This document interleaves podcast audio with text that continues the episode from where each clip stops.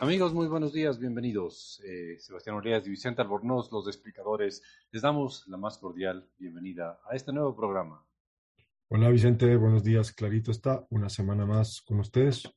Contentos, contentos de estar con ustedes. Sí, y encima más tenemos bonitos datos el día de hoy. Tenemos un lindo tema el día de hoy. Y eso nos alegra profundamente hablar de economía con datos. Estamos, como dirían los japoneses, estamos kawaii. Kawaii, ¿qué es eso? Es como algo que es dulce, es bonito.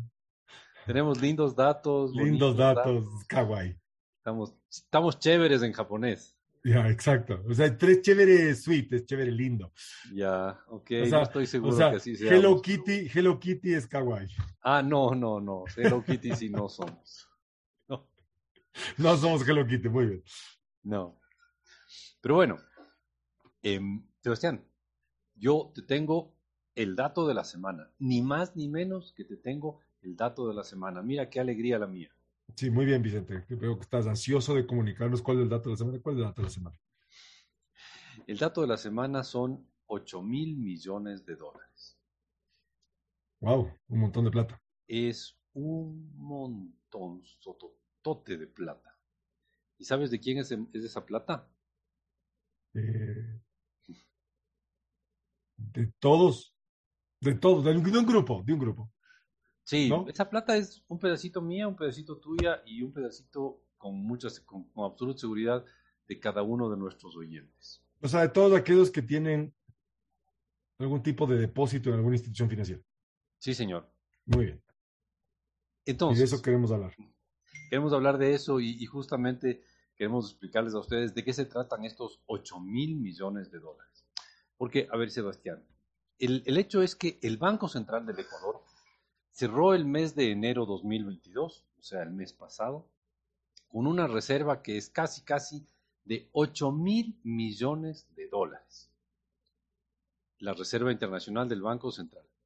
Creo yo, creo yo que es eh, la reserva más alta al cierre de un mes, ¿no? Porque a veces de, a medio, a mitad del mes puede ser un poco más alta, pero es la reserva más alta la reserva internacional más alta del Banco Central en toda su historia.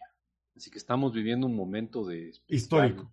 Histórico, histórico. Ya, muy bien. Exactamente. Eh, no, y, y, me parece que es un tema que hay que resaltarlo. El Banco Central del Ecuador tiene unas reservas récord y ya vamos a ver que va un poquito más allá que récord. Son unas reservas incluso empiezan, empiezan a parecer medio adecuadas. Falta todavía trabajar largo duro y tendido, pero ya empiezan a aparecer medio adecuadas. Entonces, Eso ya aparecen reservas. Sí, sí, sí, sí. Ya, ya tienen pinta de, de, algún tipo de seguro, de que algo podríamos hacer con eso en caso que se necesitara.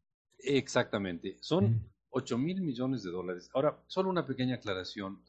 Um, a mediados del mes de enero llegaron a estar más alto, pero, eh, digamos, para el cierre de mes, nunca han estado tan alto como el cierre de enero de este año estuvieron, sí, estuvieron bastante más altitos de, a, en, al 15 de enero que hay un corte, pero eh, el, el, dato relevante de, de, de, cierre de mes, que además de que se puede comparar con datos históricos antiguos, nunca ha sido tan alto como enero de este año, 8 mil millones de dólares de reserva internacional.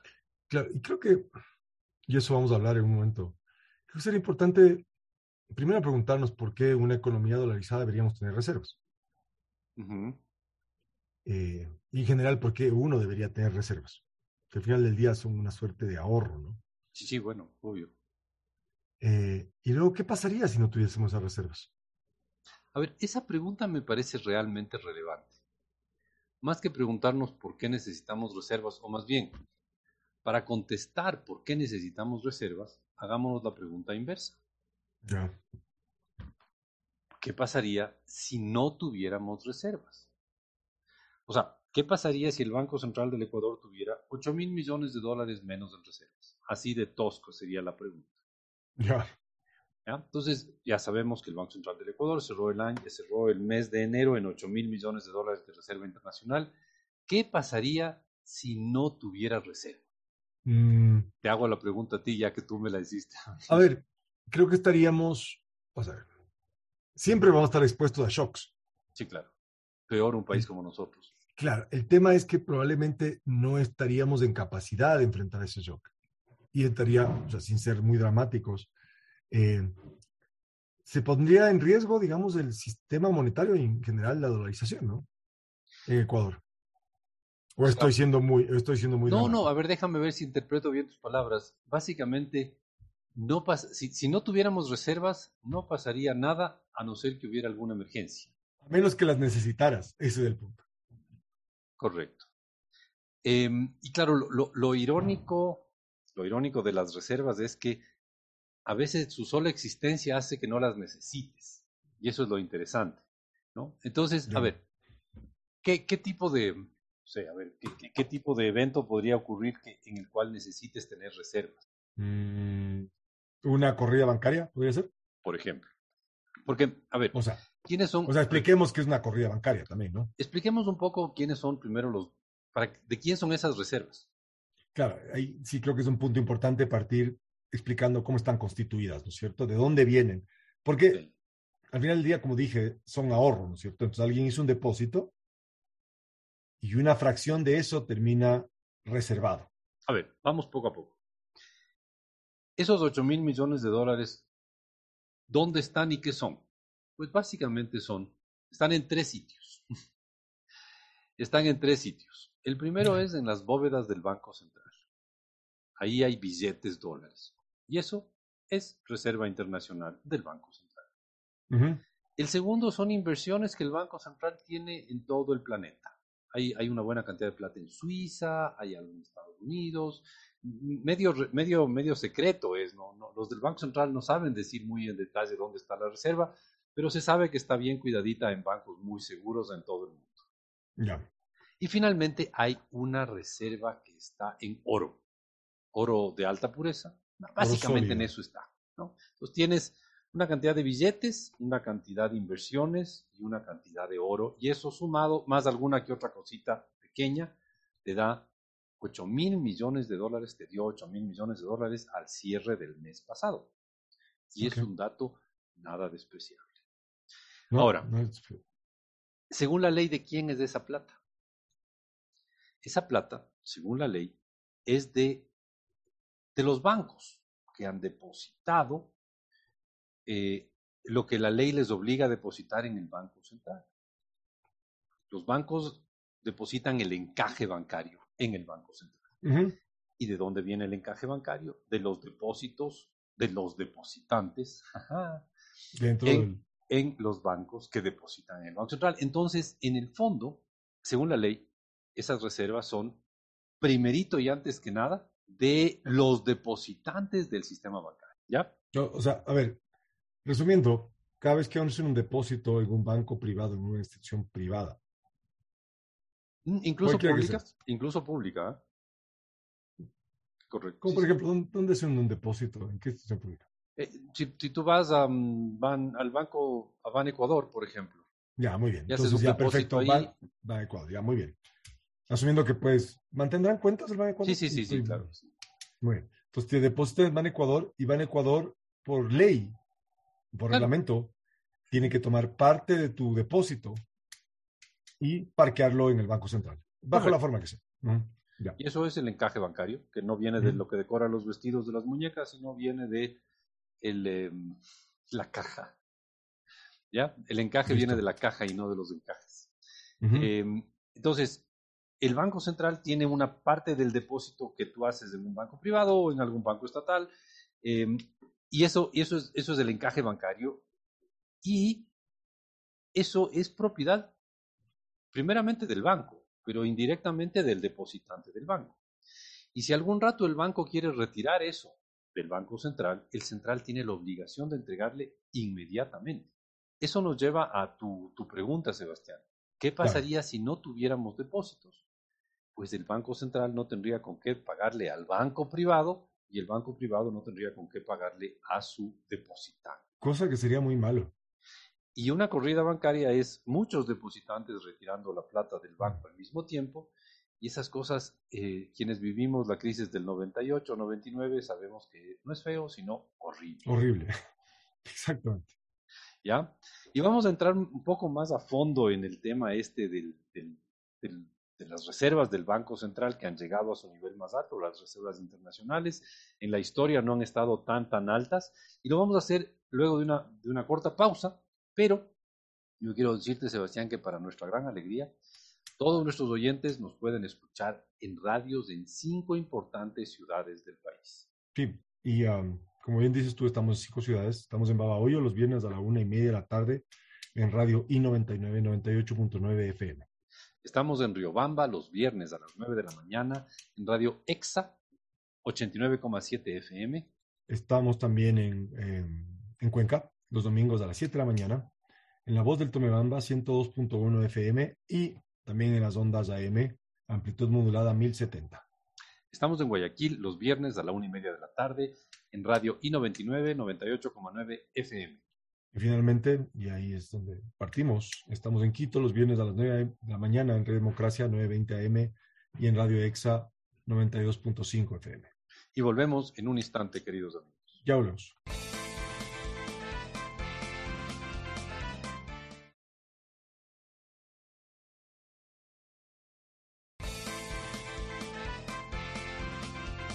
Volvemos, Sebastián Oleas y Vicente Albornoz, aquí en Clarito está, y estamos hablando de un dato que nos encanta, porque resulta que cerramos el mes pasado con un nivel de, reservas internacionales récord, 8 mil millones de dólares, y decimos, ¿de quién es eso?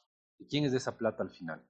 Y bueno, la ley dice que lo primerito para lo que existe esa plata es para pagar a los bancos, a los bancos que a su vez colocan la plata en el Banco Central porque hay depositantes, como Sebastián, como, como quien les habla, y como la mayor parte de nuestros oyentes que tienen dinero en algún banco en el Ecuador y esos bancos están obligados a poner ese dinero, una parte de ese dinero, el famoso encaje bancario en el Banco Central. Claro, hay que reservar eso. Es una reserva bancaria. Mm. Sí, claro. Y, creo, Vicente, disculpa que te interrumpa, creo que el nombre de reserva es importante con respecto a la pregunta que te hice en el primer momento, ¿no es cierto? No sé, alguna vez, no sé si tu auto tiene un testigo de cuando tienes que ponerle gasolina a tu auto. Se prende un foquito. sí. ¿Y qué te dice el, el, Una vez que se enciende el foquito, es que básicamente estás en la reserva del auto. Claro. Que es ese espacio adicional que tienes para llegar a la próxima bomba de gasolina, ¿no es cierto? sí, buen punto. Sí, bueno, creo que... La reserva. Ahora, entonces, primer dueño de ese dinero los depositantes de la banca a través de la banca. Pero, y esto es lo alhaja, mira qué linda palabra, qué palabra tan local. Lo alhaja de haber llegado a, unos, a unas reservas internacionales de casi 8 mil millones de dólares es que a los años cubre todo lo que, todo, todo el encaje bancario.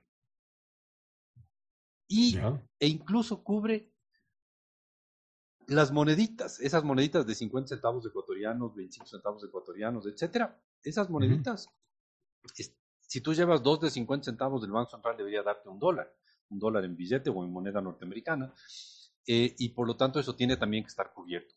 Fíjate que estamos con una, una reserva internacional tan alta que cubre las moneditas y todo el encaje bancario, tanto de los bancos de primer piso como de segundo piso, ¿no? O sea, está cubierto de todos los bancos privados y de bancos como la CFN, Ban Ecuador, todos los bancos, el, el, el BIES, todo, todo, todo.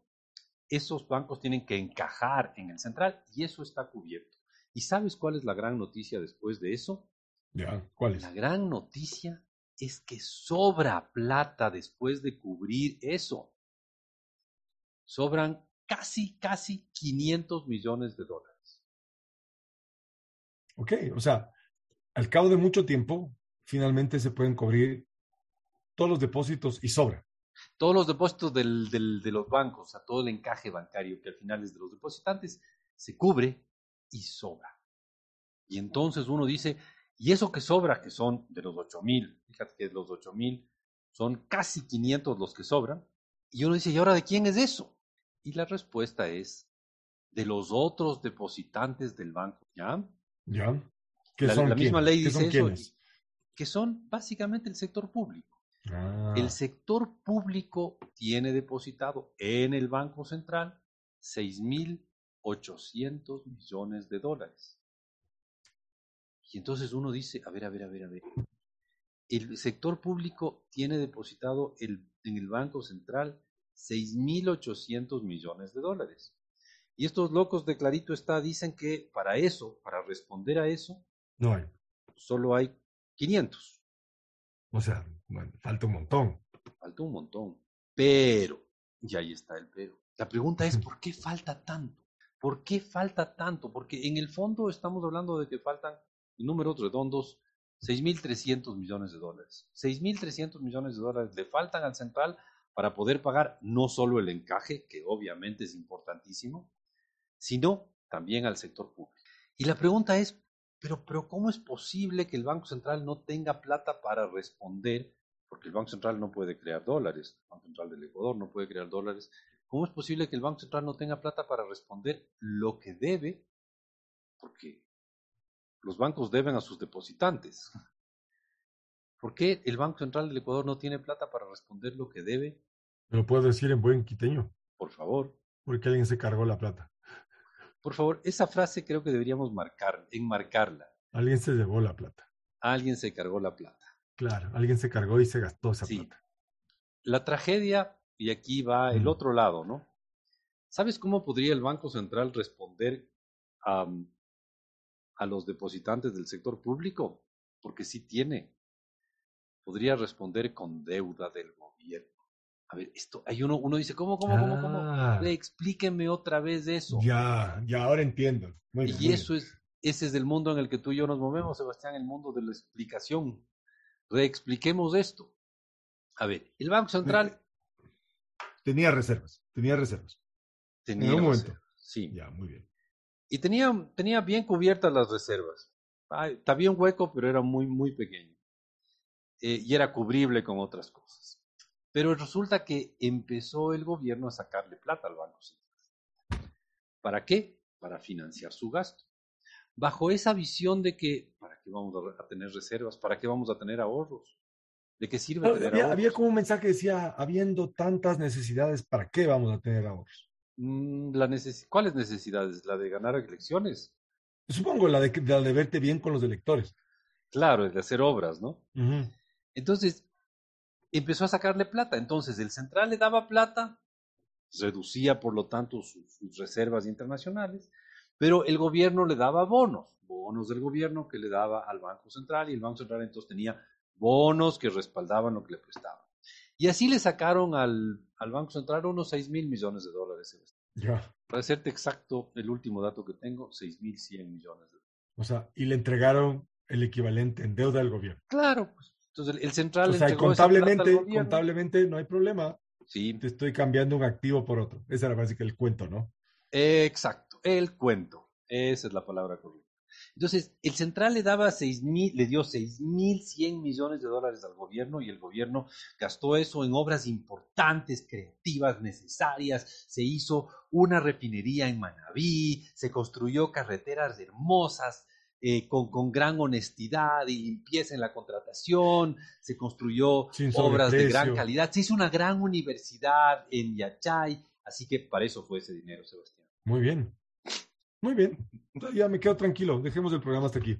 Ok, entonces, a ver, le sacaron 6.100 millones de dólares al Banco Central y le dieron bonos al Banco Central, o sea, eso, eso digamos, es una operación legal, estaba dentro de la ley, absolutamente inconveniente, pero dentro de la ley.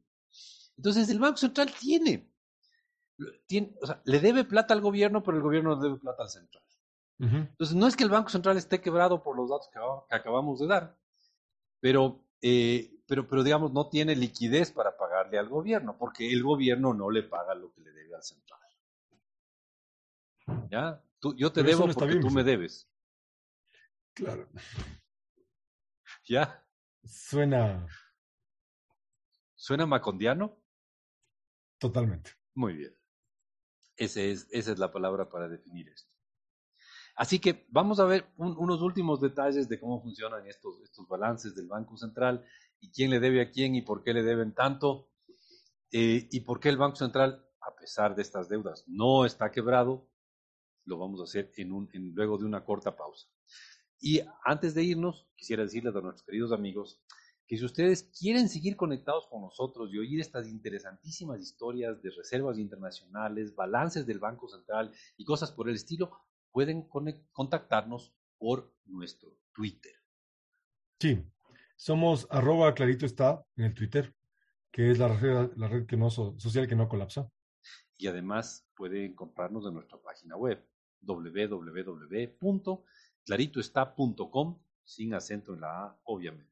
Y finalmente podrán encontrar ahí nuestros links a nuestros programas pasados.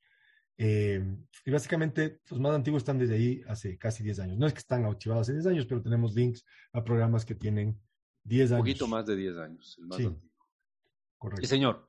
Y volvemos en un corto, luego de una corta pausa.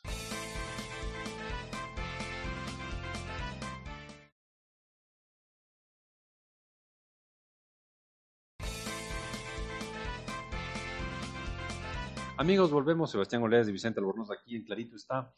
Y aquí, luego de haber visto que al final el Banco Central tiene reservas para responder ante lo que tenemos depositados los depositantes en, los bancos privados que a su vez tienen que depositar en el central. Algo tiene para pagarle al sector público, pero no lo suficiente. ¿Y por qué? Porque no tiene más plata el Banco Central porque el sector público le sacó la plata y claro, tiene deudas el sector, el sector público, el gobierno con el Banco Central. Hagamos un afinamiento, el sector público, el gobierno, el ejecutivo le sacó la plata. Sí, señor, es correcto. El gobierno central. El gobierno central. Sí, no, no, no fue la Universidad Central del Ecuador, que es parte del sector público. No fue la Contraloría General del Estado, que es parte del sector público, ni el municipio de Guayaquil. No, ninguno de ellos. Fue el gobierno central que gastó ese dinero en construir eh, refinerías, universidades, Grandes obras. Grandes obras de calidad, como tú dijiste. Sí, sí, sí. ¿Cómo se llama? Coca-Cola sin ¿Mm? Por ejemplo, gran obra. Gran obra. Pero bueno, em, vimos que, que, no es que el Banco Central esté quebrado, sino que el, el, Banco Central le debe plata al gobierno, pero en buena parte le debe plata porque el gobierno le debe plata al Banco Central. Entonces, básicamente ahí se equilibran los, los balances y estamos hablando de, de, el Banco Central debe 14 mil millones de dólares a los depositantes de la banca y al sector público, y entre lo que tiene en reservas internacionales más lo que el gobierno le debe al Banco Central, se equiparan las dos cosas. Ahora, vamos a hacernos la pregunta, Sebastián, de ¿para qué sirven las reservas? ¿Y qué pasaría si no tuviéramos reservas? Otra vez voy a hacer una analogía, a lo mejor no es la mejor. Pero creo que es equivalente a ¿para qué o por qué compras, o sí, ¿para qué compras un seguro para tu auto? En el fondo, para dormir en paz. Ya, muy bien. Pero, y quizás podrías tener la sensación, ah, nunca tengo un accidente, no voy a tener un accidente, ¿para qué compro el seguro? Para que si es que tengo un accidente, no, no quede quebrado. Claro, que puedas reparar tu auto, ¿no es cierto? Ya. Creo que las reservas sirven para lo mismo para que pueda sostener el sistema monetario ecuatoriano. ¿Estás insinuando que las reservas son una especie de seguro para el buen funcionamiento del sistema monetario? Claramente. Y creo que, y creo que es, más profundo. Y creo que es más profundo, porque no solamente es un sistema de seguros, sino que también sirve como un, em, como un tema de manejo de expectativas también.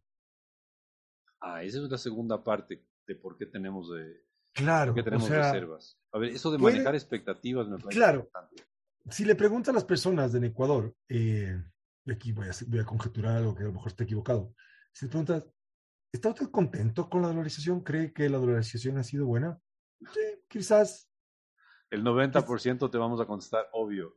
Eh, ha sido buena, ¿sí? ¿No es cierto? Y obviamente habrá personas que perdieron con la dolarización, habrá personas que están peor que antes, pero bueno, en general, si es que sumamos así, en el neto creo que ha sido positivo, digamos. Sin duda. Y creo que es el propósito de las reservas, de mantener esto que ha sido bueno, o de darle a las personas la sensación de que esto que ha sido bueno se va a mantener en el tiempo y que por lo tanto de eso no deberías preocuparte. A mí me parece clave lo que tú dijiste, manejo de, manejo de expectativas, ¿no? Si es que nosotros le decimos a la gente, ¿sabe qué? Hay plata como para pagar todas las reservas de los bancos, que al final son la manera de respaldar sus depósitos en la banca. Esté tranquilo, eso no va no va a colapsar. De eso no se preocupe. Preocúpese de otras cosas. Exacto. Pero de eso sí no se preocupe. Exacto. Entonces la gente deja preocuparse de eso y tú bajas los riesgos financieros del país y puedes volver al país más estable, más confiable. Quién sabe, hasta algún rato eso podría tener un efecto en el famoso riesgo país y algún rato eso podría terminar bajando las tasas de interés en el Ecuador. Entonces, el, el solo hecho de tener ese seguro hace que ya no lo necesites.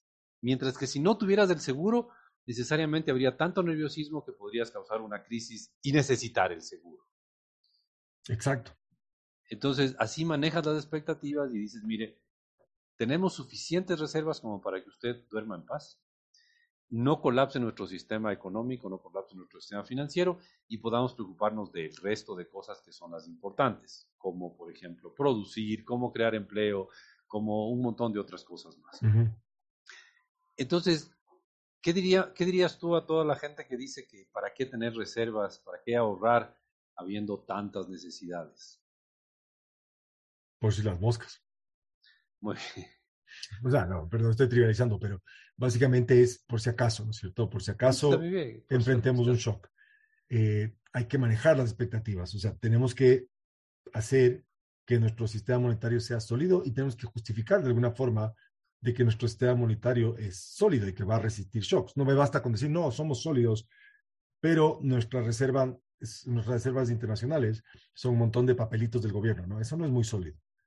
Correcto. La, manera de tener, la manera de, de, hacer que la gente esté tranquila es demostrar que no solo tenemos ganas de, sino que podemos como país. O sea, no solo es que tenemos ganas de que funcione la dolarización, sino que tenemos las herramientas para que funcione la dolarización. Y con ese, ese bonito mensaje, estimado Sebastián, creo que tenemos que despedirnos de nuestros amigos. Sin, sin antes de irnos, quisiéramos decirles que si quieren volver a oírnos. O si quieren recomendarle a alguien que nos oiga o si no pudieron oír alguna parte de este apasionante programa. Entonces pueden oírnos en podcasts. Los podcasts son los archivos de audio, lo que usted está oyendo en este momento, que se guardan en, la, en el Internet, en la web. Sí, y, claro, hay plataformas a través de las cuales puede escuchar, como es Spotify, Google Podcast, Apple Podcast, entre otros. Y es sencillito encontrarnos. Entra a cualquiera de los servicios que nombró Sebastián y pone clarito está. Y nos encuentra la primera porque nadie más tiene un nombre con tanto estilo y caché como tenemos nosotros. Muy bien. Clarito está. Esta es la forma de ponerlo. Me alegra. bueno, Sebastián, ha sido un gusto estar contigo esta semana. Un abrazo a todos nuestros Igualmente, Vicente, un abrazo. Cuídate. Chao, chao.